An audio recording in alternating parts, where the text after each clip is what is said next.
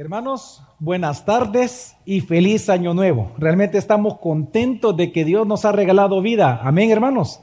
Que nos ha regalado vida, nos ha permitido estar en familia, entre hermanos esta tarde para nosotros poder adorarle a Él. Qué especial que el primer día de todo un año podamos estar adorando a nuestro Señor comunitariamente. Para nosotros es un gran privilegio porque ese es nuestro fin, ¿verdad? Ese es el fin o el propósito de nuestra existencia precisamente darle la gloria al Señor por todo lo que Él es y porque obviamente Él es nuestro Creador, Señor y Salvador.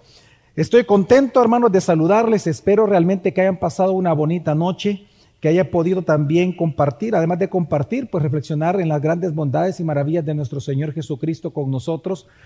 Pues en esta tarde, eh, cuando inicia un nuevo año, siempre hay dos maneras de, abordar el nuevo año, ¿verdad? por un lado puede ser con grandes expectativas y otros puede ser con gran esperanza. En el caso de los no creyentes, los que no creen en Jesucristo, ellos inician siempre un año con grandes expectativas, ¿verdad? Ponen expectativas eh, en, las cosas que ellos piensan que pueda ocurrir, ellos ponen su fe en la fe o fe en simplemente en algo incierto, temporal, al no saber ninguno de nosotros lo que va a ocurrir en este año, pues obviamente el no convertido lo que hace es generar expectativas, se propone cosas nuevas en sí mismo, propósito le llaman ellos. Ayer estaba escuchando a varias personas en la radio diciendo de propósito que no cumplieron, etcétera. Pero todo eso se llama expectativa. Pero nosotros los cristianos no vivimos en base a expectativas. No vivimos en base a esperando qué es lo que va a ocurrir, sino que nosotros tenemos una esperanza segura cada año.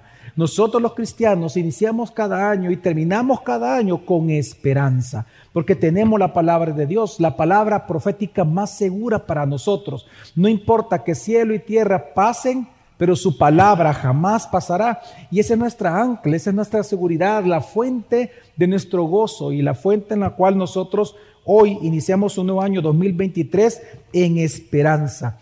Y por eso, precisamente porque nosotros los cristianos iniciamos cada año con esperanza, es que pues estamos nosotros analizando, vamos a estudiar esta, esta tarde esta porción de Apocalipsis que acabamos de leer, porque Apocalipsis, si bien es cierto, algunas veces cuando uno escucha este libro o comienza a leerlo, uno realmente quiere saber estas cosas intrincadas y misteriosas, conocer hasta el último misterio respecto al futuro, pero realmente el libro de Apocalipsis se dio para consolar a la iglesia. El libro de Apocalipsis no se dio para asustar a la iglesia, ni se dio tampoco para confundir a la iglesia o para dejarla con dudas. El libro de Apocalipsis se puede entender perfectamente cuando uno lo estudia, porque el libro fue dado como un mensaje de Dios para nosotros sus hijos. Amén. Y lo habló en nuestro lenguaje, es decir, nos dio la capacidad de entenderlo, lo habla de una manera en que usted y yo podemos comprenderlo. Y precisamente este libro tan importante, tan hermoso, tan espectacular, que lamentablemente como, como figura literaria que se llama así, ¿verdad? Eh, eh, eh, apocalipsis, apocalíptico es un género literario específicamente propio, aunque hoy en día es muy poco lo que hay en el mundo que, que gente escriba de esta manera, sin embargo es un libro que nos habla muchísimo a la iglesia. Este libro fue escrito, hermanos, inspirado por el Espíritu Santo, Jesús hablándole a Juan para poder consolar la iglesia, porque la iglesia pronto estaría enfrentando grandes tribulaciones como pocas veces en su historia. Muchos en la época en que fue escrito Apocalipsis, luego de que fue escrito, comenzaron a perder sus vidas por causa del Evangelio. Y por eso que iba a venir de tal tribulación es que Dios los prepara para que con gozo, con seguridad, con esperanza enfrentaran esa tribulación. Por lo tanto, nosotros a inicios de un nuevo año, personas que no tenemos expectativas de nada, sino seguridad plena y esperanza en Jesucristo y su palabra, pues creo que este es un libro que nos habla muchísimo a nosotros. Tú y yo no sabemos lo que vamos a enfrentar en este año, no lo podemos saber. Pensemos en el COVID, nadie, jamás imaginó que iba a ser un año así increíble, el, el tiempo del COVID.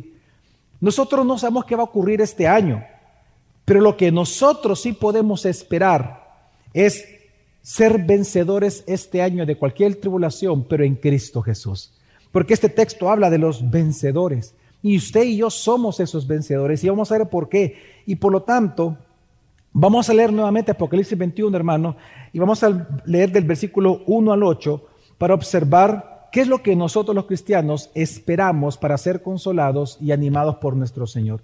Dice versículo 1 al 8, y vi un cielo nuevo y una tierra nueva, porque el primer cielo y la primera tierra pasaron y el mar ya no existe.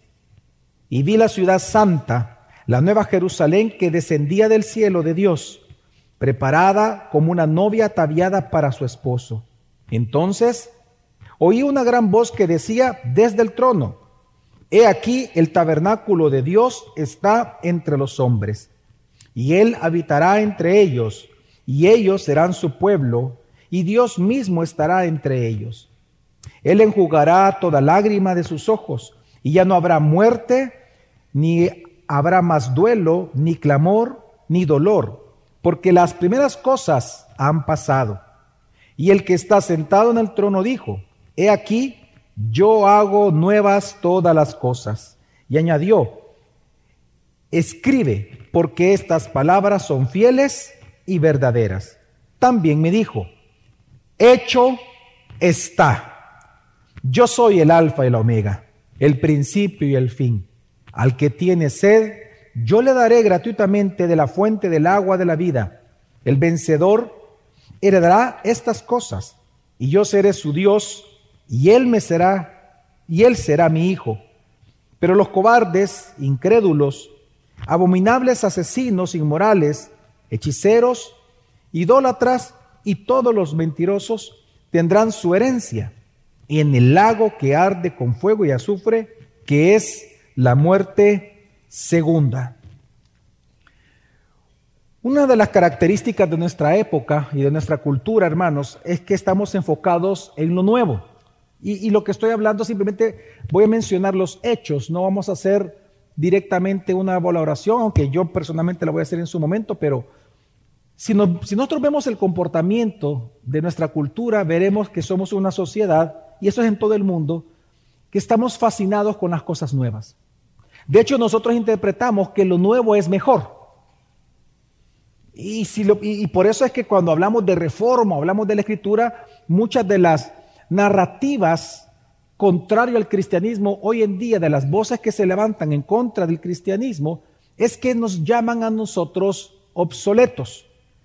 Porque lo nuevo es, lo novedoso es lo importante, lo nuevo es lo ético, lo nuevo es lo próspero. Y estamos fascinados de alguna manera con las cosas nuevas.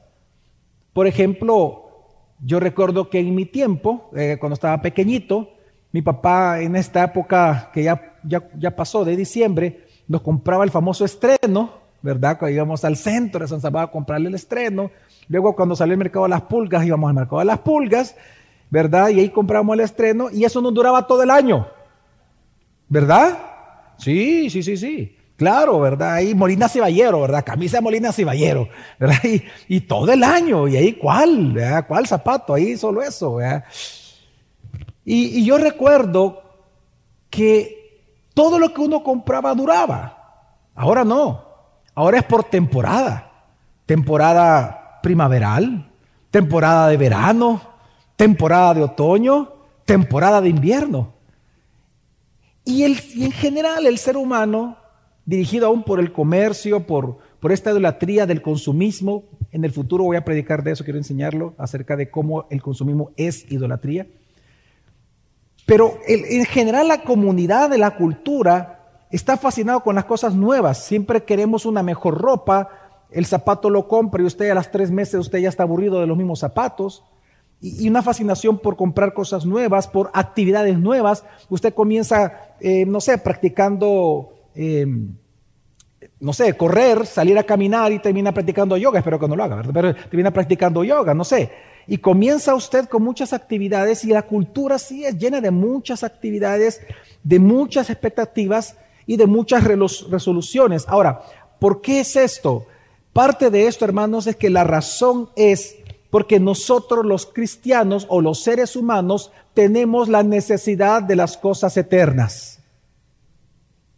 Por eso buscamos lo nuevo. Porque como dice la escritura, Dios puso eternidad en el corazón de nosotros los seres humanos. Precisamente porque estamos en un mundo, ve usted el contraste, porque estamos en un mundo que en lugar de volverse nuevo, ¿cómo se vuelve? ¿Qué, ¿Cómo se vuelven las cosas en este mundo? Viejo. No se ha visto en el espejo. No, sí, claro. No, no, no estoy bromeando.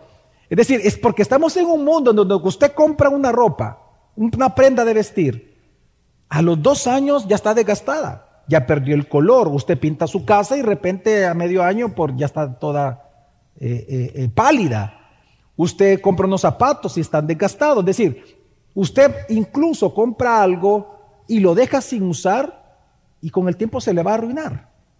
Porque nosotros estamos en un mundo en donde las cosas son temporales. Tienen un tiempo, tienen una caducidad.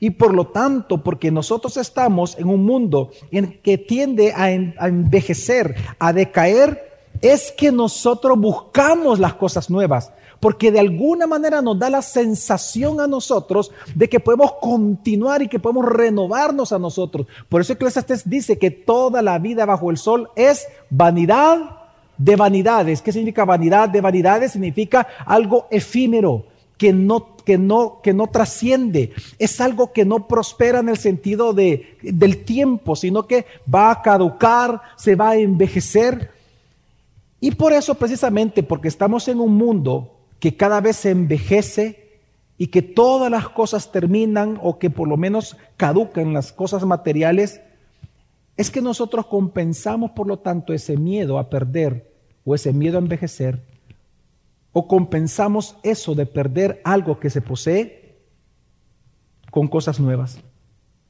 La manera en que nosotros compensamos que todo cambie, que todo se pierda, es con cosas nuevas. Y por eso estamos en una sociedad de preservantes. Hoy se preserva todo, ¿no se ha fijado? Las hamburguesas tienen preservantes. La, la, medicina tiene preservantes. Eh, la gente para aparentar más joven se operan, el famoso Botox, ¿verdad? Toda la parte estética y cirugías. ¿Por qué? Porque queremos parecer nuevos. Es que ese es el deseo del ser humano. Queremos parecer nuevos. Pero eso no es así. ¿No se ha fijado usted en los bebés? ¿Acaso los bebés necesitan maquillaje? ¿Los bebés necesitan maquillaje? No, si son chulos. Son hermosos, chapuditos. Son bien bonitos los bebés. ¿Cuál maquillaje? Pero ¿por qué en la medida que uno va creciendo se va poniendo maquillaje, por ejemplo, las mujeres? Porque quieren parecer como cuando estaban jovencitas. Hermanos, Estamos en un mundo o una cultura fascinados con las cosas nuevas, pero porque en nuestro corazón, que deseamos lo eterno, nos topamos de frente con la pared de que estamos en un mundo temporal. Sin embargo, la gran noticia que Dios nos tiene esta mañana, esta tarde aquí, hermanos, en esta porción de Apocalipsis, es que Él dice en el versículo 5 aquí, yo hago nuevas todas las cosas. Es que la palabra nuevo en la Biblia, o por lo menos aquí en Apocalipsis, solo puede tener dos sentidos. Nuevo en el sentido de recién creado, ¿verdad? Cuando, cuando se dice, ¿cuántos niños han nacido? Uno puede decir, ah, hay tantos nuevos niños en El Salvador y nadie se extrañaría con esa palabra nuevo. Un uso de la palabra nuevo aquí en este texto se refiere al tiempo algo que acaba de ocurrir o algo que acaba de ser creado o algo que acaba de nacer o que acaba de ser construido, se le llama nuevo. Pero el otro sentido de la palabra nuevo es la palabra nuevo en el sentido, perdón, de, de calidad.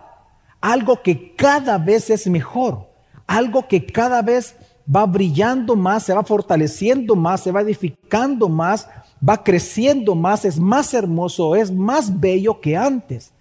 Se le llama nuevo en un sentido de calidad, pues aquí la palabra nuevo que Dios puso en Apocalipsis se refiere a calidad. Cuando Él dice, he aquí yo hago nuevas todas las cosas, se refiere que lo que Dios hace es todo lo contrario a lo que vemos nosotros en este mundo. Si uno se ve al espejo todos los días, uno va a ver cómo va envejeciendo. De repente aparece un lunar que tú nunca usted había tenido una mancha, y usted anda con el jabón queriendo quitar las manchas, ¿verdad? Y de repente otras tres arrugas, y uno queriéndose inyectar, etc. Pero con Dios no es así. Con Dios se logra ver algo que en este mundo no podemos ver, y es que entre más pasa el tiempo, Él hace todas las cosas nuevas, más bellas, más vivaces, más llenas de fuerza. ¿Por qué? Porque para Dios, hermanos, todas las cosas son cada vez más nuevas porque Él es el creador, pero también el dueño y el Señor de toda su creación. ¿Sabes cómo tú puedes ver que para Dios todas las cosas que Él hace son nuevas? Cada vez se van haciendo nuevas, se van renovando. Mira tu propia vida. Cuando Cristo entró en ti y Él te gobierna a ti, porque Cristo está en nosotros, amén. Somos templo de ese hermoso Espíritu Santo. Cuando Cristo entró en ti y en mí, y Dios comenzó a gobernar nuestra vida, yo te aseguro que tu vida ahora brilla más que antes. Ahora tú tienes más fuerzas en Cristo que antes, que cuando iniciaste. Porque dice el Señor, he aquí yo hago nuevas todas las cosas. Por eso el apóstol Pablo con toda seguridad dijo en 2 Corintios 4, 16, no desfallezcamos, antes bien, aunque nuestro hombre exterior va envejeciendo, sin embargo, nuestro hombre interior, es decir, la creación de Dios, ¿se qué? Se renueva día en día. ¿Y qué creen, y qué creen ustedes qué palabra es? La palabra renovar aquí que aparece en 2 Corintios. Es exactamente la misma palabra de Apocalipsis. Es decir, que Dios está renovando en calidad tu vida espiritual todos los días de tu vida. Y por eso la vida del cristiano es comparada en la Escritura como un amanecer en donde amanece el sol, pero dice que vamos a llegar hasta la luz del mediodía. Va a haber un tiempo en que vamos a llegar a eso. Entonces, en este pasaje, hermanos, lo que vamos nosotros, lo que estamos viendo acá, es que Dios nos anuncia como buenas nuevas dos novedades que Él está haciendo. Una novedad que Él va a realizar en el futuro escatológico, que nosotros estamos esperando eso. Él nos pinta una fotografía del cielo, de cómo va a ser el cielo. Usted quiere pensar en el cielo, pues aquí está escrito cómo va a ser el cielo. Eso de la ciudad, ese es el cielo, ese es donde vamos a estar nosotros.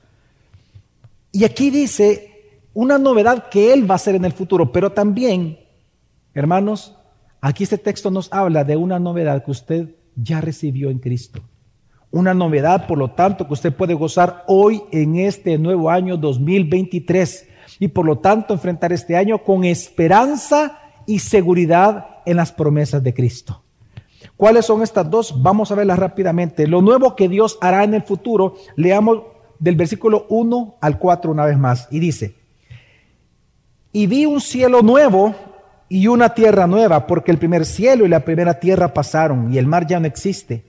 Y vi la ciudad santa, la nueva Jerusalén, que descendía del cielo de Dios, preparada como una novia ataviada para su esposo. Entonces oí una gran voz que decía desde el trono, He aquí, el tabernáculo de Dios está entre los hombres, y él habitará entre ellos, y ellos serán su pueblo, y Dios mismo estará entre ellos. Él enjugará toda lágrima de sus ojos, y ya no habrá muerte, ni habrá más duelo, ni clamor, ni dolor porque las primeras cosas han pasado. Hermanos, estamos aquí reunidos esta tarde para nosotros celebrar y darle gracias al Señor también de que Dios nos promete que habrá un día en donde habrá un cielo nuevo, una tierra nueva para todos nosotros. Cuando, cuando Jesucristo dice esto, Él está, bueno, perdón, aquí Dios está hablando esto. Él está manifestando el cumplimiento de una profecía que el profeta Isaías dio en su tiempo. Específicamente yo lo voy a leer, Isaías 65, del 17 al 19, un poco más larga la profecía, pero quiero leer nada más esta porción. Dice así, pues he aquí, dice el profeta Isaías, pues he aquí, yo creo cielos nuevos y una tierra nueva, y no serán recordadas las cosas primeras, ni vendrán a la memoria. Pero gozaos y regocijaos para siempre en lo que yo voy a crear porque he aquí, voy a crear a Jerusalén para regocijo y a su pueblo para júbilo. Me regocijaré por Jerusalén y me gozaré por mi pueblo, y no se oirá más en ella voz de lloro ni voz de clamor. Eso está en Isaías 65, 17 al 19. Así que lo que nosotros estamos viendo aquí es el cumplimiento de esta profecía. Va a haber un día en el cual, hermanos, Dios va a recrear todas las cosas. Hay personas que piensan que cuando habla de cielos nuevos y tierra nueva significa de que Él va a crear de ex inilo, como la creación que tenemos, ex inilo, que Dios va a crear de la nada algo completamente nuevo. Pero cuando nosotros leemos esto en el contexto de Isaías, nos damos cuenta que es una renovación de la creación. Dios va a renovar esta creación. Dios va a santificar tanto su creación que va a parecer como algo completamente nuevo. Es lo que vimos nosotros en el cuerpo de Jesucristo.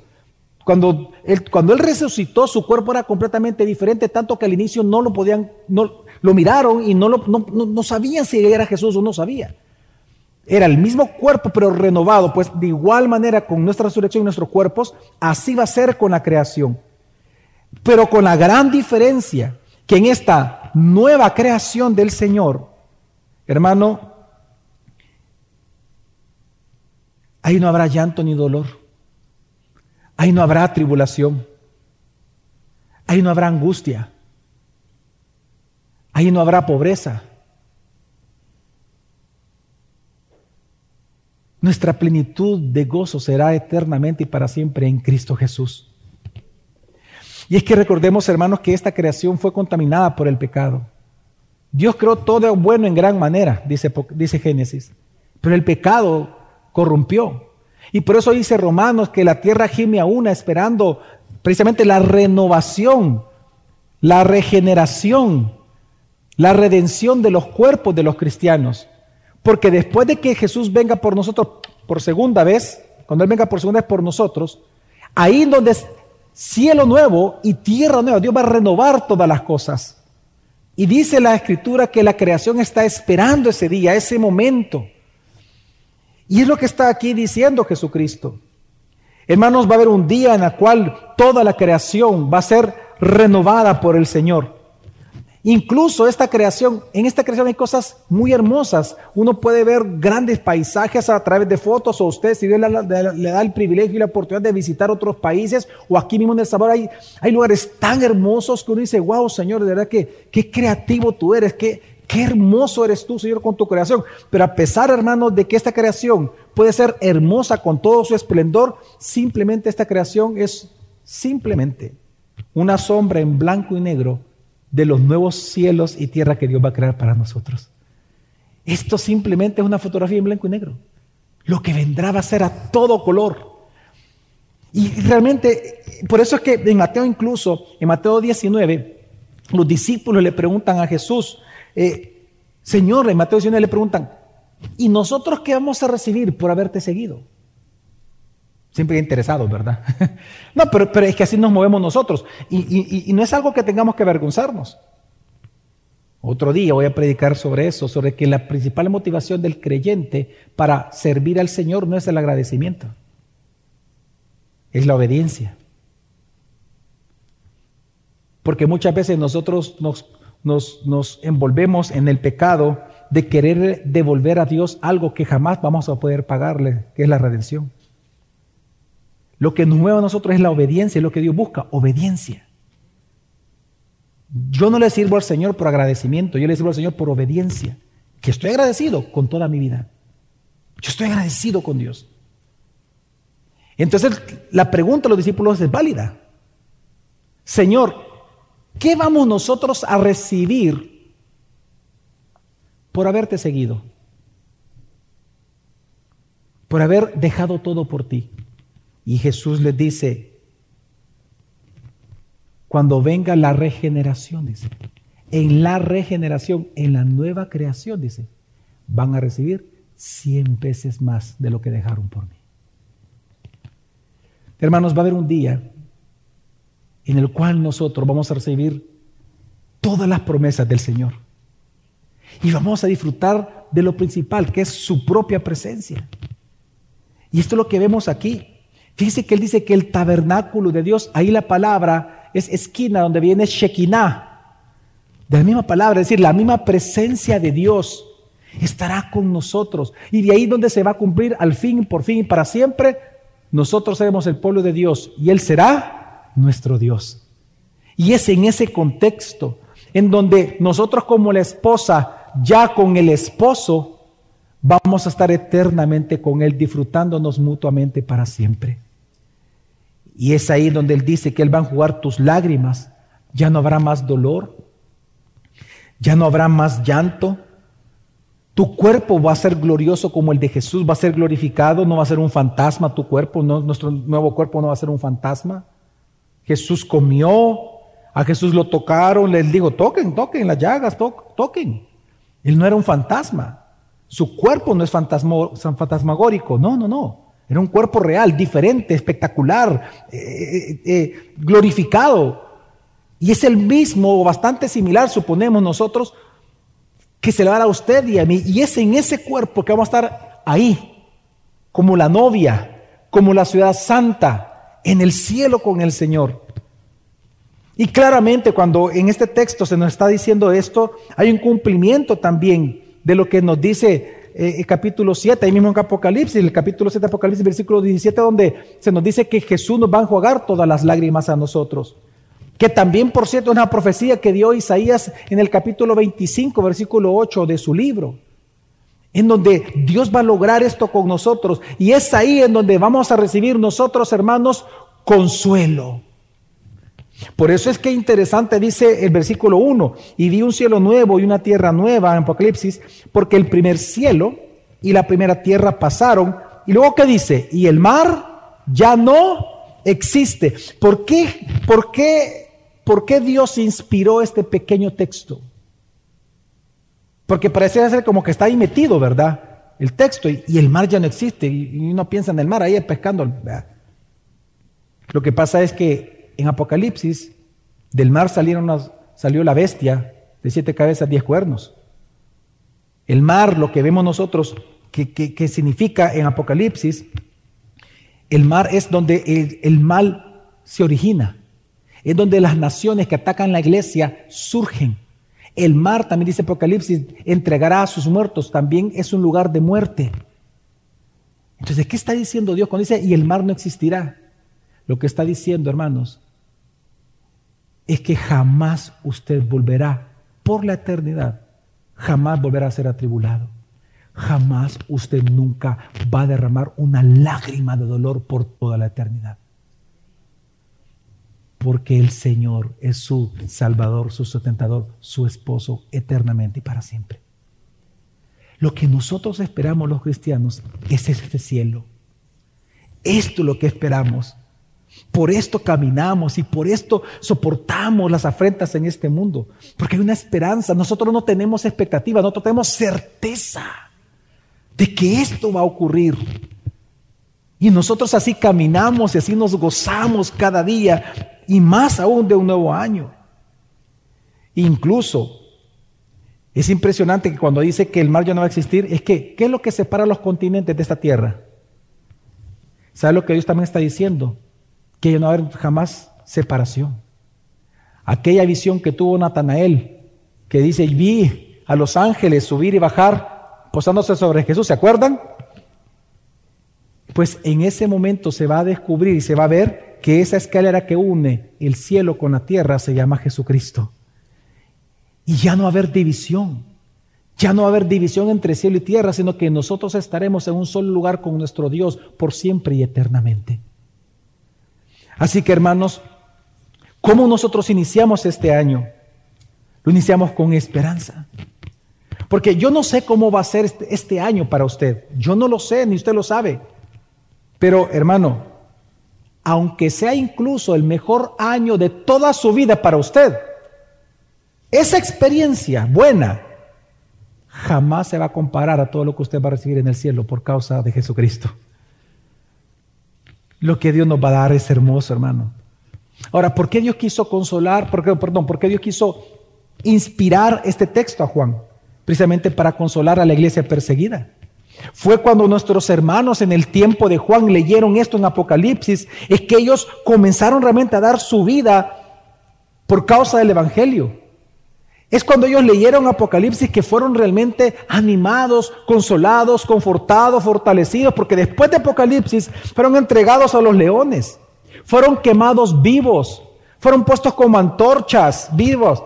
Y sin embargo ellos se enfrentaban a los leones cantando, alabando y cantando himnos al Señor, seguros de que iban a recibir lo que Apocalipsis está prometiendo para nosotros. Tanto que Tertuliano, Incluso en el siglo II, él mismo dijo que la sangre de los mártires era una semilla, porque él decía, por más que nos maten, cuando matan a uno y, sale la sangre y cae en tierra, pues ese evangelio hoy se va a expandir por todo el mundo. Por cada cristiano que mataban, 10, 15, 20, cientos, miles comenzaron a surgir en, que, en querer dar la vida por causa de aquel que es el alfa y la omega, el principio y el fin, el que hace todas las cosas nuevas y nuestro redentor porque creemos estas promesas, es que nosotros iniciamos cada año en esperanza. No con expectativas, sino que en esperanza.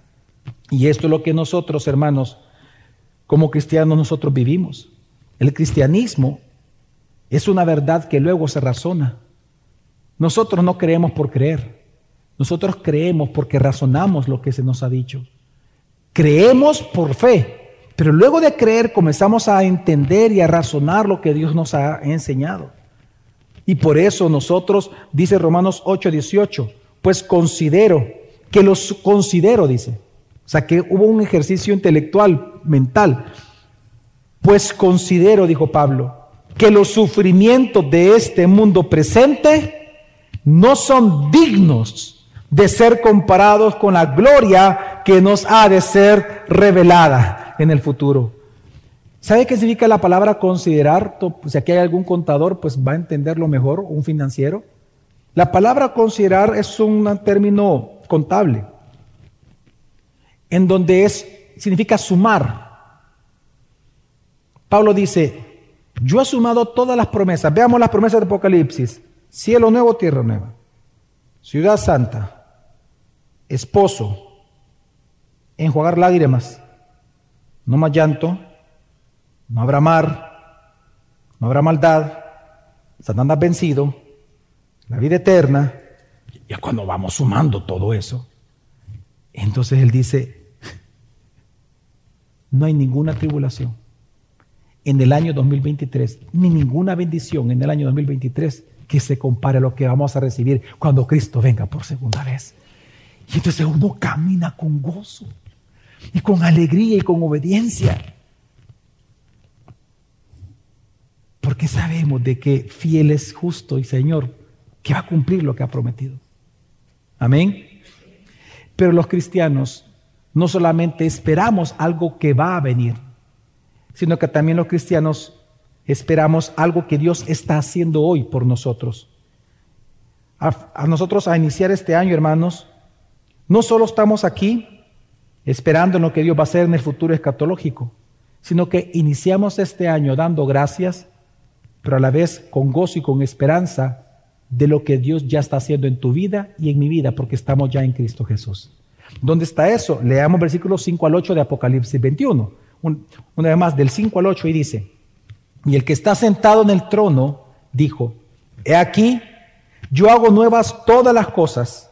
Y añadió, escribe porque estas palabras son fieles y verdaderas. También me dijo, hecho está. Yo soy el alfa y el omega y el principio y el fin. Al que tiene sed, yo le daré gratuitamente de la fuente del agua de la vida. El vencedor heredará estas cosas y yo seré su Dios y él será mi hijo. Pero los cobardes, incrédulos, abominables, asesinos, inmorales, hechiceros, idólatras y todos los mentirosos tendrán su herencia en el lago que arde con fuego y azufre, que es la muerte segunda. Es impresionante leer aquí en este texto que luego que él dice, yo hago todas las cosas nuevas, él luego dice, hecho está. Y si usted se da cuenta, está escrito en presente continuo. A eso se le llama un presente profético. ¿Qué es lo que está diciendo Dios aquí? ¿Qué es lo que Dios está haciendo contigo? Lo que Dios está asegurándonos en este texto, como se los aseguró a los cristianos de aquella época, hermanos, en el tiempo de Juan, que fue el escritor de Apocalipsis, hermanos, es que Dios ha inaugurado su reino y su gobierno sobre tu vida, en tu corazón, ya fue inaugurado dentro de ti. Cuando tú y yo creímos en Jesucristo, esta renovación que está hablando Apocalipsis 21 ya comenzó con nosotros. Comenzó contigo y conmigo nuestra regeneración, programa regeneración.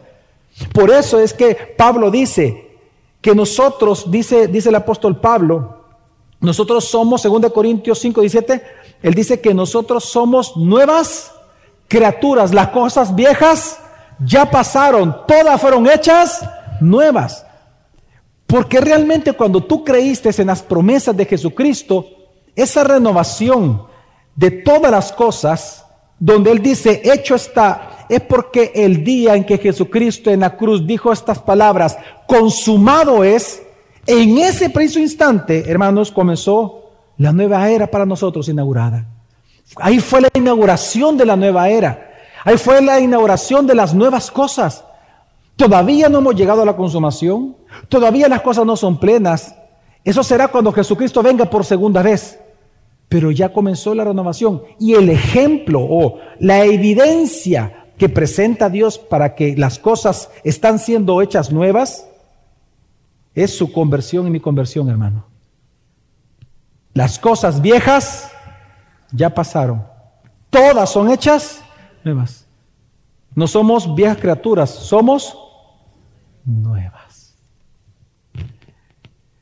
Por eso, por eso es que aquí, hermano Pablo, lo que él está hablando en 2 Corintios es que la buena obra que Dios ya inició, también dice él, la nueva obra que él ya inauguró, hermanos, él la va a completar. Él la va a terminar. Y es lo que nosotros podemos esperar en este año 2023. Este año 2023 tú y yo podemos tener la certeza y la seguridad que la buena obra que Dios comenzó con nosotros, esa nueva criatura, Él la va a perfeccionar hasta el fin. Amén. Y es lo que podemos esperar en este nuevo año. No importa las circunstancias, Dios está trabajando en ti y Dios es fiel. Por eso es que Él dice eh, un título para Él mismo. Porque nuestra seguridad está en que estas palabras que estamos leyendo, hermanos, son las palabras del alfa y la omega, el principio y el fin. ¿Sabe qué está diciendo Dios con, esta, con este título que Él se está autodenominando? Lo que Él está diciendo es que el Dios de la historia es el soberano de la misma. Él está haciendo lo que Él quiere, pero lo que Él quiso contigo, conmigo, se llama renovación, se llama vida y vida eterna. Y esa buena obra que Dios comenzó contigo, 2023, la buena noticia, la va a continuar contigo, con tus hijos, con tu matrimonio, con tu familia porque fieles son estas palabras y verdad, dice él. Escribe esto, porque estas palabras son fieles y verdaderas, porque el Dios dueño de la historia, el soberano, es el que controla tu vida y mi vida para siempre. Así que este año lo iniciamos con esperanza, lo iniciamos con alegría y esa es nuestra seguridad. Cada, cada día de este año 2023, hermanos, Podemos contar cada día con el amor de Dios por esto. Podemos contar con la sabiduría de Dios. Podemos contar con su perdón. Podemos contar con su cuidado. Podemos contar con su advertencia. Podemos contar con su disciplina. Podemos contar con su guía amorosa, con su bendición, con su paciencia. Podemos contar cada día del 2023 con su gracia. Podemos contar con su misericordia, con su, con su compasión. 70 veces 7 cada día porque nuestro Dios es compasivo y misericordioso. Sus misericordias se renuevan cada mañana para nosotros. Él es fiel y verdadero, alfa y omega. Todo lo que ha prometido, Él lo va a hacer cada día del año 2023. Cada día. Cada día. No importa lo que vayas a enfrentar, cada día. Y por eso es que nosotros podemos estar seguros, como dice Romanos 8, 39, 38, 39 Estoy convencido de que ni la muerte, ni la vida, ni ángeles, ni principados, ni lo presente en este año, ni lo porvenir en este nuevo año, ni los poderes, ni lo alto, ni lo profundo, ni ninguna otra cosa creada nos podrá separar del amor de Dios que es en Cristo Jesús, Señor nuestro. No hay nada que nos va a separar del amor del Señor. Amén. Por eso es que nosotros, en este nuevo año, hermanos, iniciando, iniciémoslo siendo agradecidos con Cristo. Hay una esperanza que tenemos de que todos los días Él hace algo. Porque hermanos, hay algo nuevo que Él está haciendo hoy. No tenemos que esperar a este futuro escatológico tan impresionante que vendrá, sino que de ya podemos nosotros contar con una nueva vida en Cristo Jesús, con la regeneración y la vida nueva que Él nos ha dado. Ahora, algo con lo cual quiero ir concluyendo, es que aquí hay una pregunta muy importante, y es quiénes van a recibir esta herencia, porque es una herencia. ¿Quiénes van a recibir esta herencia? ¿Quiénes son los que reciben esta herencia? Bueno, en el versículo 8 dice, ¿quiénes no van a entrar? ¿Cómo comienza? ¿Qué es lo que dice? Versículo 8, ¿quiénes no van a entrar? Los cobardes. Ok, deténgase por un momento. Qué interesante que la, la primer calificativo de esta lista de vicios habla de cobardía. Porque un cobarde es aquel que ve el mensaje, oye el mensaje, pero no lo quiere. Es decir, no es alguien que desconoce el Evangelio. No es alguien que no conoce la iglesia. No es alguien que va a desconocer a Jesús porque va a decir que nunca escuché de él. No, no, no. El cobarde es aquel que escuchando o viendo a Jesús y dice, yo no quiero seguir a Jesús. Tengo mis mujeres, tengo mis fiestas, tengo mi vida, no quiero que eso cambie. Aquí dice que los cobardes no van a heredar. Ahora la pregunta es, ¿entonces significa que los moralmente buenos son los que van a heredar, los que sean moralmente buenos en este mundo? No. Hermanos, ¿son los que van a hablar verdad los que van a heredar este mundo? No. ¿Son los que sean valientes en soportar cada dificultad de este mundo? No. ¿Quiénes van a heredar toda esta clase de bendiciones? Al que tiene sed, se le dará a beber. ¿Sabes quiénes van a heredar? Los sedientos, los sedientos de Cristo. Y por eso dice el versículo, versículo 6, también me dijo, hecho está, yo soy el alfa y el omega, principio y el fin. Al que tiene sed, yo le daré gratuitamente de la fuente del agua de la vida. También está citando a Isaías, por cierto. Luego dice, el vencedor heredará estas cosas y yo seré su Dios y él me será por hijo. Así que, ¿quiénes son realmente los que van a heredar esto? Precisamente es al que tiene sed. Así que aquí hay una gran noticia para ti, amigo y amiga que nos visitas este día, primer día del año 2023. Si tú siendo el peor de los pecadores, el más vil de todos los salvadoreños, pero tienes sed en Cristo Jesús, hoy puede ser el día de tu salvación. Dios no quiere tu perfección, Dios lo que quiere es tu sed por Él. Que tú tengas sed de salvación, que tú puedas creer que Él murió realmente en la cruz hace más de dos mil años y que resucitó al tercer día como evidencia que ese sacrificio fue suficiente para el Padre. Si tú tienes sed este día, si tú tienes sed de Cristo, entonces este puede ser el día de tu salvación. Tú no te salvas viniendo como alguien que intenta ser bueno o mejor cada día y quizás por eso tú estás aquí. Porque dice, ah, por, por fetichismo o por superstición. No, yo voy el primer día a la iglesia porque así voy a empezar bien el año. No, no, no. Tú no te vas a salvar viniendo como alguien que va a querer impresionar a Dios o como alguien que intenta ser bueno o mejor cada día, sino que tú te vas a salvar siendo sediento, estando sediento de que por tanto que tú has intentado cambiar, ser distinto, mejorar, ser feliz, te das cuenta que tú no has podido y por lo tanto te reconoces a ti mismo como pecador y reconoces a Jesús como salvador de tu vida. Si tú vienes con esa sed de Cristo, vas a recibir salvación. Hermanos, son los sedientos los que entran al cielo. Ellos son los que reciben esa novedad de vida. Así que la pregunta es, ¿lo quieres? ¿Crees tú que Jesús realmente murió por ti en la cruz? Si es así, entonces confiesa tus pecados a Él esta tarde y Él te va a salvar. Pídele perdón por tus pecados. Pídele y ruégale a Jesús que te salve y Él te salvará. ¿Dudas en venir a Cristo? Simplemente hazlo. Son los vencedores. Fíjate qué interesante, aquí está dice, ¿quién es el vencedor aquí? El vencedor en el versículo 7 es el sediento que persevera bebiendo todos los días de Cristo, del agua fresca que Él nos da como fuente de agua viva. Es el que persevera en esa fuente todos los días. Ese es el vencedor.